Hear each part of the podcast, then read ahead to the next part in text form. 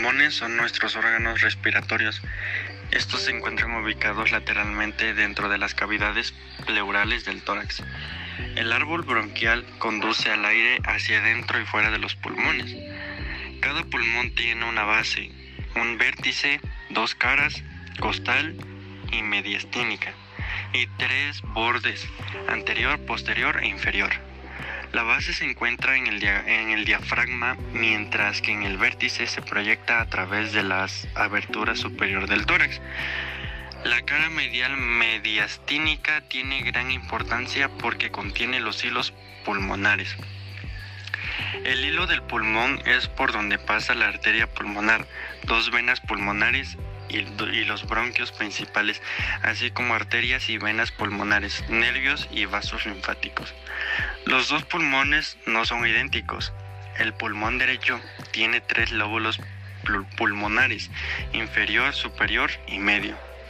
Estos lóbulos se dividen dando como resultado 10 segmentos broncopulmonares, que son las unidades funcionales del tejido pulmonar. Los lóbulos del pulmón derecho están separados por dos fisuras, cisuras, oblicua y horizontal. La cara mediastínica del pulmón derecho está en contacto con el corazón, la vena cava superior, la vena cava inferior, la vena acigos y el esófago. Las impresiones de esas estructuras pueden ser vistas en la cara medial del pulmón. Por otro lado, el pulmón izquierdo solo tiene dos lóbulos, superior e inferior, y ocho segmentos pulmonares. Los lóbulos están separados por una fisura oblicua. La cara mediastínica del pulmón izquierdo muestra impresiones de las siguientes estructuras: corazón, arco órtico, aorta torácica y esófago.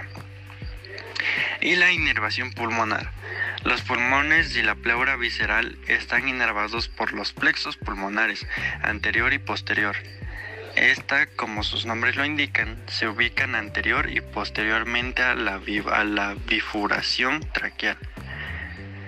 La fuente de la inervación simpática para el plexo es el tronco simpático, mientras que la parasimpática es el nervio vago. Estos actúan de forma sincronizada con el estímulo simpático, causando la dilatación bronquial y el parasimpático constricción bronquial.